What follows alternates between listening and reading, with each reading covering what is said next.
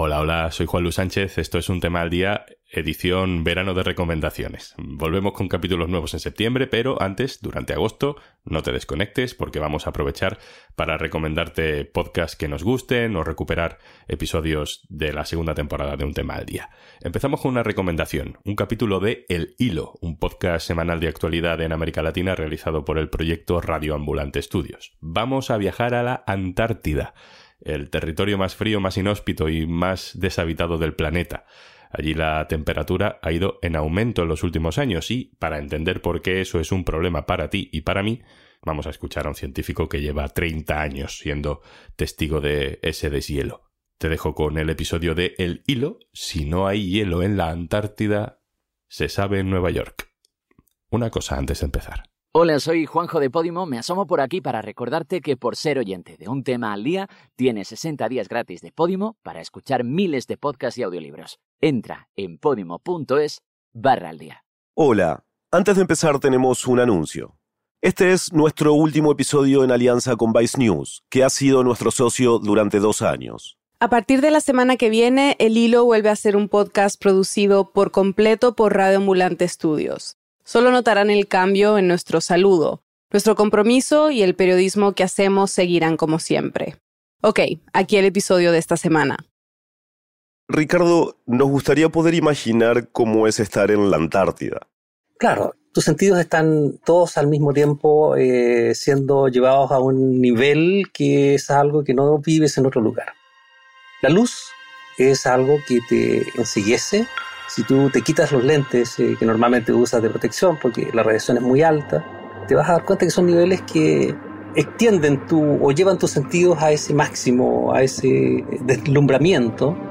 La nieve, ¿no es cierto?, refleja la mayor parte de la radiación que recibe, sobre el 90%, por lo tanto tienes luz por arriba y luz de abajo, y el frío y el, el aire y esa frescura helada que te hace conmover tus pulmones. Entonces tienes al mismo tiempo la sensación de que estás en un medio en el que te puedes morir, te puedes morir. Ricardo Jaña es glaciólogo, trabaja en el Instituto Antártico de Chile y hace más de 30 años que estudia la Antártida. Sus colegas le dicen hielo. Cuando tú estás en terreno, te comunicas siempre con la base y para hacer esto por radio hay que usar palabras cortas que distingan y que caractericen. Yo trabajo en el hielo, entonces partió por eso. Hielo, porque estaba el grupo Hielo que estaba haciendo actividades en él. Y, y me quedé con ese nombre, Hielo. 79 grados, 47 minutos, latitud sur. Estamos escuchando a Ricardo en el glaciar Unión, a mil kilómetros del polo y a unos 3.000 kilómetros de la ciudad chilena de Punta Arenas, durante un viaje que hizo en el 2011. Union Glacier, sector de Union Glacier, agua corriendo. Está midiendo cuánto cambia la altura de la superficie en ese glaciar. Durante décadas de viajes a la Antártida y de investigación, Ricardo ha visto de primera mano su transformación, con asombro pero también con preocupación porque los cambios en este lugar que se siente tan lejano, inhóspito y desconocido nos afectan a todos. Porque una gota que se derrite en Antártica puede tomar unos 10 años en llegar al Ecuador.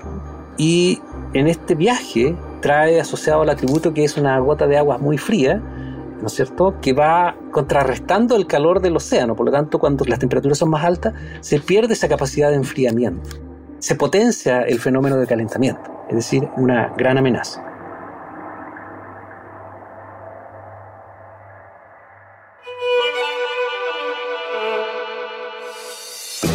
Bienvenidos a El Hilo, un podcast de Radio Ambulante Estudios y Vice News. Soy Eliezer Budasov. Y yo soy Silvia Viñas. En los últimos 50 años, la península antártica, que es la zona que se encuentra más próxima a América del Sur, ha aumentado casi 3 grados, de acuerdo con la Organización Meteorológica Mundial, es una de las regiones del planeta donde se registra un ritmo más rápido de calentamiento. Hoy, por el Día de la Tierra, viajamos a la Antártida, donde los científicos tratan de dimensionar la magnitud y la velocidad de la pérdida de hielo, que está afectando el nivel del mar, el clima, la fauna, las condiciones de la vida tal como la conocemos. Es 21 de abril de 2023.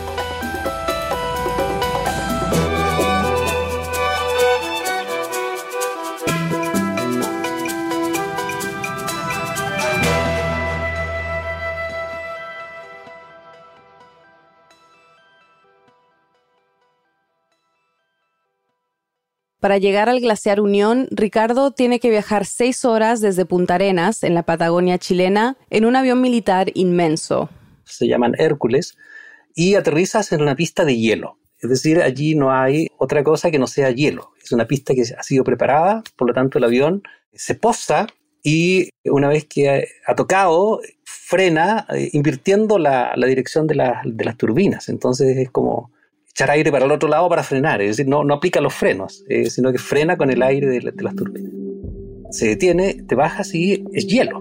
Por lo tanto, tienes que usar zapato, una protección con dientes, ¿no es cierto? No, se, se llaman crampones, cosas que pones a tu zapato para no caerte, para no resbalar, porque es como un vidrio.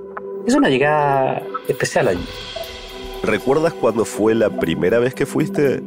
Sí, eh, como si fuese ayer, claramente. Yo fui, llegué a ir a la Antártica eh, de una manera fortuita, porque fui como un reemplazo de alguien que no pudo ir, que se enfermó.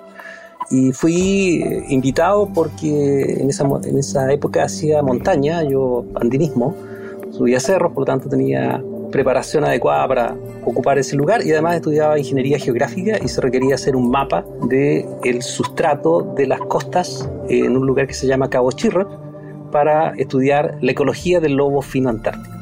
Y llegué allí, aterricé junto a otros tres compañeros en un lugar muy, muy remoto, cuatro personas en un sitio aislado que recibíamos una visita una vez al mes y las comunicaciones eran por radio. Pero en ese lugar, Cabo Chirref era mágico. Imagínate 5.000 lobos marinos, pingüinos y hacer ese mapa, recorrer ese lugar. Entonces era mágico. Y desde allí fue siempre así. En cada situación tiene un valor y un, un atributo muy particular. Ese primer viaje en 1991 duró tres meses. Y este momento, cuando Ricardo empieza a viajar a la Antártida, fue determinante en su carrera. Siempre me interesó el territorio, tenía esta afinidad y este gusto por la montaña, por los glaciares, pero allí eh, se transformó todo en algo mucho más eh, concreto y aplicado. Fue un paso a paso. En sus más de 30 años como investigador, Ricardo ha hecho de todo. Investigó en glaciares en Torres del Paine, en Chile, en Tierra del Fuego, en Argentina y, claro, en la Antártida o Antártica, como habrán notado que dice él, que es común en la academia.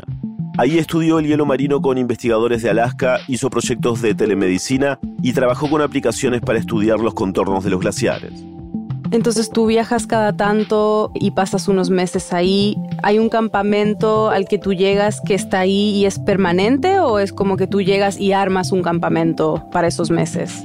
La Estación Polar Científica Conjunta Glaciar Unión es un campamento solamente de verano. En invierno allí las temperaturas son menos 42.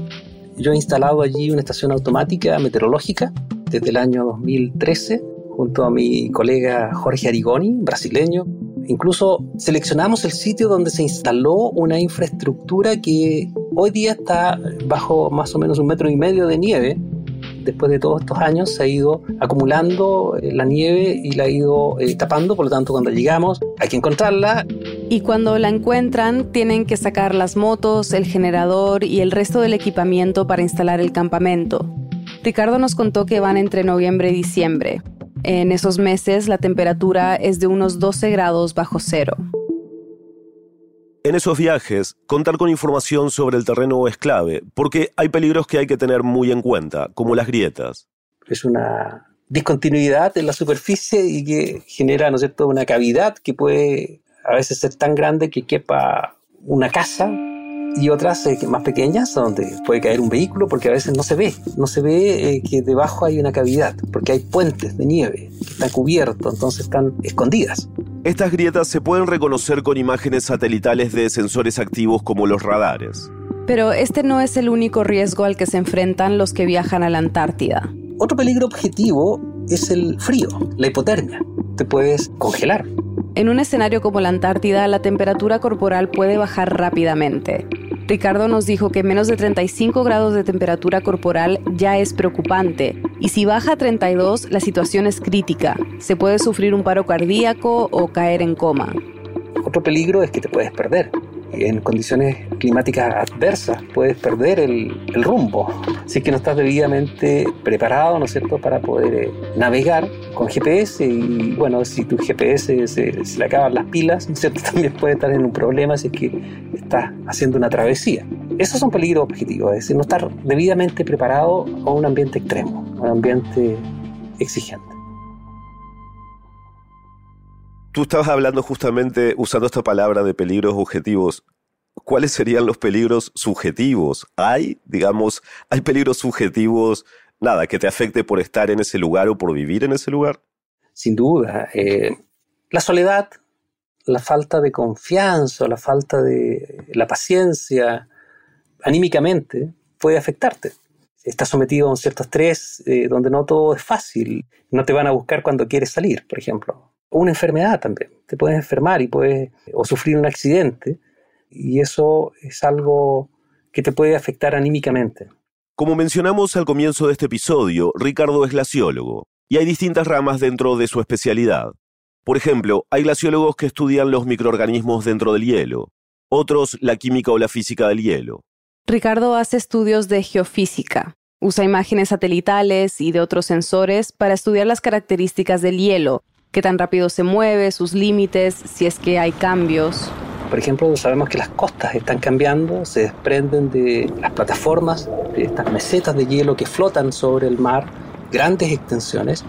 Muchas de ellas están cambiando rápidamente o más rápidamente que antes. Entonces, me dedico un poco a observar y medir estos cambios en la superficie, que son indicadores de cuánta materia, cuánta nieve se transforma en hielo o este balance de masa. Te vimos en unas fotos clavando una caña de bambú en el hielo. ¿Qué es exactamente lo que estás midiendo y por qué una caña de bambú? Sí, mira, eh, eh, todo tiene una, una, una, lógica. Es el lugar, un sitio que se llama GL1. GL1 es Grounding Line, que significa una línea de anclaje. Lo estamos midiendo desde el 2015 porque nos interesa saber qué tan rápido se mueve el hielo allí. El hielo está fluyendo y es una gran lengua de muchos kilómetros que tiene un espesor considerable, estamos hablando de 600 metros de, de, espesor más o menos de hielo, y este hielo fluye, se mueve hacia un área donde empieza a flotar. Por lo tanto, es la línea de anclaje antes que empiece a flotar. Desde 2003 hasta 2019, la Antártida perdió en promedio más de 100.000 millones de toneladas de hielo por año, y el proceso se está acelerando. Entre 2012 y 2016, la cifra escaló a 200.000 millones de toneladas por año. Lo que más está cambiando, nos contó Ricardo, es el área occidental de la Antártida. Y hay dos glaciares que le preocupan especialmente porque están en una zona inestable, con riesgo de retroceder rápidamente si la temperatura aumenta. Por lo tanto, controlar su posición, la localización geográfica exacta, nos permite, comparándola de un año a otro, saber qué tan rápido se mueve y también comparando la altura de su superficie, saber cuánto de esa superficie está descendiendo o está subiendo. Es decir, el bambú se clava en la superficie del hielo y es un elemento de referencia. Con el tiempo les permite medir los cambios en la superficie, cuánto se acumula la nieve, cuánto se desplaza o hunde el glaciar. Entonces tú cuando mides la altura de ese eh, extremo que sobresale, sabes cuánta nieve se ha acumulado. Y mm, ese punto GL1 lo hemos estado midiendo y es un punto en la nada. Entonces encontrarlo hay que navegar y llegar a él y estaba allí reinstalando ese punto. ¿Qué tan rápido se mueve? ¿Y qué consecuencias tiene ese movimiento? Bueno, la consecuencia es que el, volumen de hielo está fluyendo a través de este portal, por decir, este, de esta posición. La velocidad son alrededor de, en ese punto, del orden de 40 metros por año. Entonces, una aceleración, un, aumento podría estarnos indicando o una ralentización o un, o un, cambio, ¿no es cierto?, la velocidad que fluye puede estarnos indicando algo. Y eso es lo que estamos juntando esa evidencia. La última campaña fue en noviembre. Ricardo nos contó que ya lleva 12 campañas yendo a este sitio, excepto en 2019 y 2020. Y he observado que ese lugar está relativamente estable, las condiciones son más o menos siempre las mismas. Pero en esta última campaña de finales de 2022, el tiempo estuvo más inestable, con vientos más intensos y nubosidad. Y el mal tiempo provino del área desde el exterior del continente, es decir, desde el mar de Weddell. Por lo tanto, fue más húmedo. Y fue también, de producto de esto, precipitó un poco más, es decir, se, hubo caída de, de nieve, estuvo más húmedo. Eso respecto a otros años que eh, siempre fue frío y seco. Pero entonces hacía más calor y por eso el tiempo estaba diferente, porque estaba más caliente. Bueno, efectivamente la temperatura estuvo más alta que otros años y con un océano probablemente mucho más, más caliente en, términos de que hay una mayor evaporación y por lo tanto este vapor de agua se transforma en nubes que luego se mueven y se movieron hacia el interior del continente, entonces llevando humedad hacia el interior. Entonces, aunque sean unas pocas décimas de grado, más alto en promedio la temperatura genera este tipo de interacciones e impactos en el resto del continente. Después de la pausa, Ricardo nos explica cómo este aumento de temperatura nos afecta a todos y por qué lo que pasa en la Antártida es tan importante para el resto del mundo. Ya volvemos. Estamos de vuelta en el hilo. Ricardo, hay un titular que todo el tiempo se repite y es... Los glaciares se están derritiendo por el calentamiento global. Un bloque de hielo 15 veces más grande que París. Se consume mucho más rápido de lo que se pensaba. La desaparición de estos glaciares es inevitable. Suponemos que esto no es nuevo. Ahora, ¿nos podrías explicar de la manera más simple posible cómo es que se están derritiendo ahora versus a cómo se estaban derritiendo antes, tal vez cuando tú empezaste a, estudiar la Antártida? Sí, eh, y para esto hay que entender también un poco que la historia del planeta, ¿no es cierto?, han ocurrido glaciaciones previas, eh, momentos en los cuales eh, se ha extendido la cobertura de nieve en el planeta producto del descenso de las temperaturas. Por millones de años, el clima de la Tierra ha tenido fluctuaciones muy marcadas. Los momentos más fríos son conocidos como etapas glaciales o glaciaciones. El último máximo glacial, es decir, la última vez que los grandes glaciares alcanzaron sus máximos volúmenes, ocurrió hace aproximadamente 20.000 años. En ese momento, buena parte de la Antártida y de Sudamérica se cubrió con gruesas capas de hielo. De hecho, hay lugares como el estrecho de Magallanes, donde ni siquiera había mar, o sea, no había estrecho, sino que era una larga lengua de hielo. Luego llegó la etapa interglacial, un momento en que la temperatura de la Tierra subió. Y entonces... El hielo empezó a retirarse lentamente a medida que aumentaban las temperaturas y es el escenario que hoy vemos. Y que continúa retrocediendo producto de un calentamiento a una tasa más alta que lo que normalmente o en forma natural ocurrió y ha ocurrido en el pasado. Ya llevamos algunos miles de años viviendo en un planeta que no está lleno de hielo y algunos científicos dicen que el calentamiento global podría atrasar el inicio del próximo periodo de glaciación. Por lo tanto, tenemos la oportunidad de observar a escala humana, es decir, el tiempo que vive un ser humano, ¿no es cierto?, darse cuenta cómo retroceden los glaciares o cómo desaparecen. La mitad de los glaciares del mundo están condenados a desaparecer y en algunos lugares dramáticos, como en los Andes sudamericanos. Los países andinos, por ejemplo, han perdido más del 40% del área que tenían hace menos de 30 años. En algunos lugares, como en Bolivia, en Ecuador, en Perú, en el propio Chile, las masas de hielo se han ido retirando. En Antártica ocurre lo propio. Así como el Ártico, la Antártida es la nevera del mundo, pero no enfrían precisamente porque haga mucho frío, sino porque están cubiertos de nieve blanca, y ese blanco refleja el calor del sol. Funciona más o menos así. La nieve y el hielo reflejan ese calor de vuelta hacia el espacio. Y esto a su vez causa un efecto de enfriamiento que ha sido esencial para la estabilidad de la temperatura de la Tierra. Por eso es que el deshielo es tan peligroso, porque cuanto menos hielo hay, menos radiación solar se refleja, y entonces hay más calor. Y mientras más calor, más hielo se derrite. Es como un círculo vicioso. Por lo tanto, es un proceso que se retroalimenta y que está siendo más acelerado. Entonces lo vemos con mayor frecuencia. Y hay una estimación de que este proceso va a continuar aceleradamente durante las próximas decenas de años. Y Ricardo, ¿cuáles son las causas de esta aceleración? Bueno, digamos 10 años atrás era todavía posible discutir, ¿no es cierto? Y, muchos escépticos no atribuían a la acción del hombre eh, los efectos de esta mayor concentración de gases y que el impacto que tiene en el aumento de la temperatura. Hoy ya no es eh, desconocido y hay esfuerzos y reuniones, la COP27 y otros acuerdos para poder conseguir el compromiso de los países que se invierta en tecnología de modo a disminuir las emisiones. Pero lo más importante yo creo que es el compromiso individual de cada ser humano y de cada eh, individuo que consume y que eh, en el fondo conozca cuáles son sus impactos y en qué medida puede contribuir a, a disminuirlos. Por lo tanto, es una tarea muy difícil, muy ardua. Para que quede bien claro, ¿cómo y cuánto impacta en el planeta que haya menos hielo? Bueno, lo vemos en las temperaturas, eh, lo vemos en el aumento de la temperatura. Los modelos climáticos eh, predicen de, de, aumentos de un grado. Este calentamiento también contribuye al aumento del nivel medio del mar. Los científicos dicen que el aumento del nivel del mar es dos veces y media más rápido que hace una década. La principal razón es el deshielo de los glaciares y las capas de hielo. También estiman que para 2050 mil millones de personas que habiten en zonas costeras estarán en riesgo, y eso podría producir una migración masiva.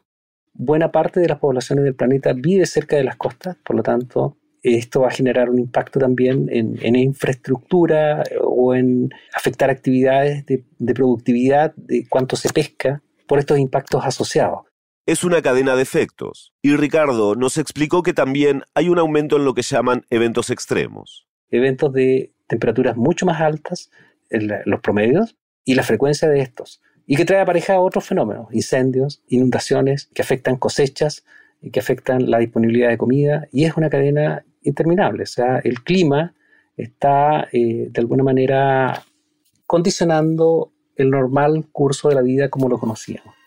Ah, estamos más exigidos hoy al respecto. El deshielo también podría tener efectos catastróficos en la fauna. Debajo del hielo marino hay unas algas que son el principal alimento de un pequeño crustáceo llamado krill. El krill es, a su vez, la comida de otros animales como las focas, los pingüinos y las ballenas. Entonces, de haber un deshielo masivo, todas estas especies estarían en peligro.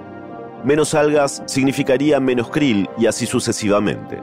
Proteger la nieve y el hielo de la Tierra es crucial, pero Ricardo y el resto de los científicos que trabajan con él hacen especial énfasis en la Antártida por ser un regulador del clima a nivel global. Es fundamental. Antártica es un territorio que está en la zona surpolar, rodeado de un océano que sabemos ya que tiene un efecto en la termorregulación de los otros océanos que rodean el planeta. Por lo tanto, cuando no hay hielo marino en Antártica durante el invierno, hay un impulso a que un fenómeno que está encadenado vaya a desarrollarse lentamente y que va a tomar eh, eh, algunos años y decenas de años en manifestarse por completo. Hoy en día, esa pérdida de hielo se manifiesta en fenómenos como el niño y la niña, que producen sequías e inundaciones en algunas partes del planeta. ¿Y qué impacto tiene esto? Es una pequeña contribución, porque son sistemas conectados hay interdependencia, hay teleconexiones entre fenómenos. Por lo tanto, la importancia de Antártica para el planeta es fundamental. Si no tenemos hielo en la Antártica, se sabe en Nueva York. ¿Y para Latinoamérica hay algunos efectos específicos o, es que impacta más rápido por la cercanía? Por cierto, eh, eh, las masas de aire circulan, eh, las corrientes frías alimentan ciertas áreas del planeta que permiten la productividad de, esas regiones. Brasil estudia en Antártica porque Amazonía tiene fenómenos que la afectan su, climatología. Entonces hay una conexión muy, alta y ciertamente los países que estamos más cerca vemos ese impacto primero. Estamos más cerca. Como mencionamos en el segmento anterior, la Antártida ha alcanzado un récord de temperatura. En 2020, en una estación de investigación científica argentina, la temperatura llegó a los 18 grados. Y en otra estación, liderada por Italia y Francia, las temperaturas llegaron a los 10 grados bajo cero, 40 grados más de lo habitual. Siempre es un asombro el, ver cómo se alcanzan estos extremos o estos eventos o anomalías que son más allá de lo, de lo conocido. Es impactante ver y observarlas y poder medirlas una vez eh, vimos y registramos eh, riachuelos sobre el hielo porque hubo condiciones que permitieron que la roca se calentase tanto que a su alrededor la nieve se fundía y esto una gota tras otra formó un riachuelo y verlo es impactante. Entonces, es asombroso ver cómo los sensores, los instrumentos están hoy día siendo diseñados para poder detectar estas cosas y eh, es interesante, pero preocupante. Estamos hablando de cosas que son muy tristes, muy alarmantes, pero queríamos saber si hay algo que a ti te da esperanza, ¿no? Como alguien que, que trabaja en esto y que se concentra en esto, ¿hay algo de lo que te agarras? Sin duda, pero, pero claro, por, por cierto, mantengo la esperanza. O sea, eh, bueno, la esperanza es primero que nada que eh, a pesar de, que estos cambios nos afectan, vamos a sobrevivir. Eh, la, especie humana va a sobrevivir. Va a ser afectada y eso es muy triste porque ya no es como antes, que era más fácil vivir quizás, producir comida. Pero me quiero quedar en Antártica, me quiero quedar en que es un territorio que muchos países contribuyen y cooperan como la esperanza de, un territorio donde se pueden hacer las cosas bien, que hay una idea común y que mantiene esa magia. Entonces, ocurre que es una oportunidad. Antártica es una oportunidad no solo de conocer, para poder intentar parar y aplicar tecnologías y saber que hay que poner un freno quizás en algún minuto a las costumbres actuales. Por lo tanto, tiene un rol de mostrar al planeta que hay evidencia para hacerlo, o es suficiente para hacerlo, para justificarlo. Y que hay un acuerdo internacional de intentar llegar a eso y de cooperar para hacerlo. De lo importante que es hacerlo, de trabajar en conjunto en un lugar al fin del mundo. Desde 1961, el año en que entró en vigor, 56 países se han unido al Tratado Antártico. De las cosas más importantes que se establecieron es que la Antártida se utilizará exclusivamente para fines pacíficos. Los expertos coinciden en que este es el tratado más respetado en el mundo por su interés global y beneficio para la humanidad. En febrero de este año, la Antártida rompió otro récord. El hielo marino alcanzó un mínimo histórico. Según un estudio, la extensión de la Antártida cayó por debajo de los 2 millones de kilómetros cuadrados, esta es la extensión más baja desde que comenzaron los registros en 1979. Los científicos aún no pueden determinar si se trata de un episodio aislado o si este es el comienzo de un deshielo persistente. En diciembre Ricardo volverá a la Antártida para ver qué otros cambios ha sufrido el centro del mundo.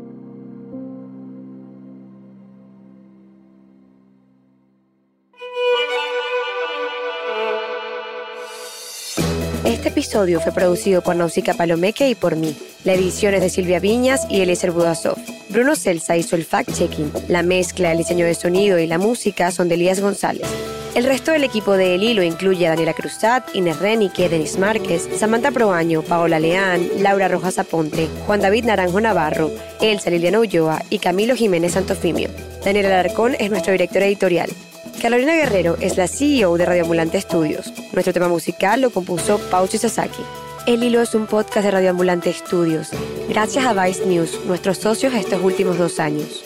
Si valoras el trabajo que hacemos y quieres que podamos continuarlo, considera donar a Deambulantes, nuestro programa de membresías. Puedes donar desde un dólar y cualquier aporte nos ayuda muchísimo. Ingresa a elhilo.audio slash apóyanos para ayudarnos a seguir explicando América Latina. Gracias. Síguenos en redes sociales como El Hilo Podcast. Estamos en Twitter, Facebook e Instagram. Además, tenemos un boletín. Puedes suscribirte en elhilo.audio slash boletín y recibirlo cada viernes. Yo soy Mariana Zúñiga. Gracias por escuchar.